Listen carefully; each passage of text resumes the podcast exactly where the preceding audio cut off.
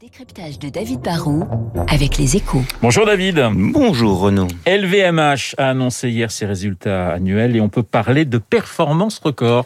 Bah, c'est vrai que les chiffres présentés par le numéro 1 mondial du luxe donnent, donnent le tournis. hein. On est encore en pleine crise sanitaire. Il y a eu des, des périodes de confinement avec des fermetures de magasins un peu partout dans le monde. Le tourisme mondial qui porte euh, d'habitude les, les ventes du luxe en, en duty free est encore très pénalisé et malgré cela, LVMH annonce des résultats époustouflants. Le chiffre d'affaires est en hausse de 44% et dépasse les 64 milliards. Or, vous le savez, plus on est gros, plus ça devient difficile de croître aussi vite et les bénéfices atteignent aussi des sommets. hein. Le résultat net est en hausse de 156% à 12 milliards, 1 milliard par mois.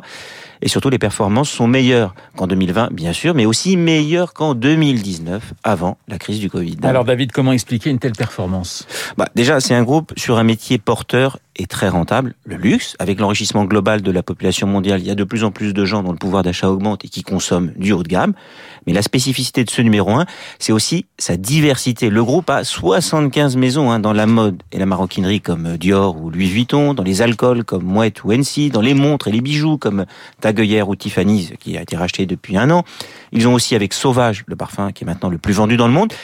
Ils sont sur tous les métiers, dans tous les pays, avec des marques iconiques et en plus le groupe est bien géré. hein. Il développe l'image de ses marques et il mise beaucoup sur un réseau de distribution propriétaire avec plus de 5000 boutiques. Image et boutique, c'est ça aussi qui permet de protéger les marges. Alors est-ce que la réussite de ce groupe est selon vous durable? Bah, le luxe dépend forcément en partie de la conjoncture économique mondiale et vous le savez, il peut y avoir des petites périodes de ralentissement. Bon, mais les bases de la croissance sont solides et franchement, la bonne santé du luxe dans son ensemble est un vrai moteur de notre économie tricolore. Avec l'aéronautique, il faut le savoir, la mode, les cosmétiques et les spiritueux sont les secteurs qui tirent notre commerce extérieur qui globalement va mal. hein.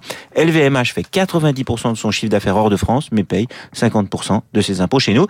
Et dans une interview accordée au Figaro ce matin, son PDG, Bernard Arnault, souligne que rien que les impôts sur les acquittés par le groupe en France représentent à eux seuls la masse salariale de la PHP, vous savez, les, les hôpitaux publics parisiens.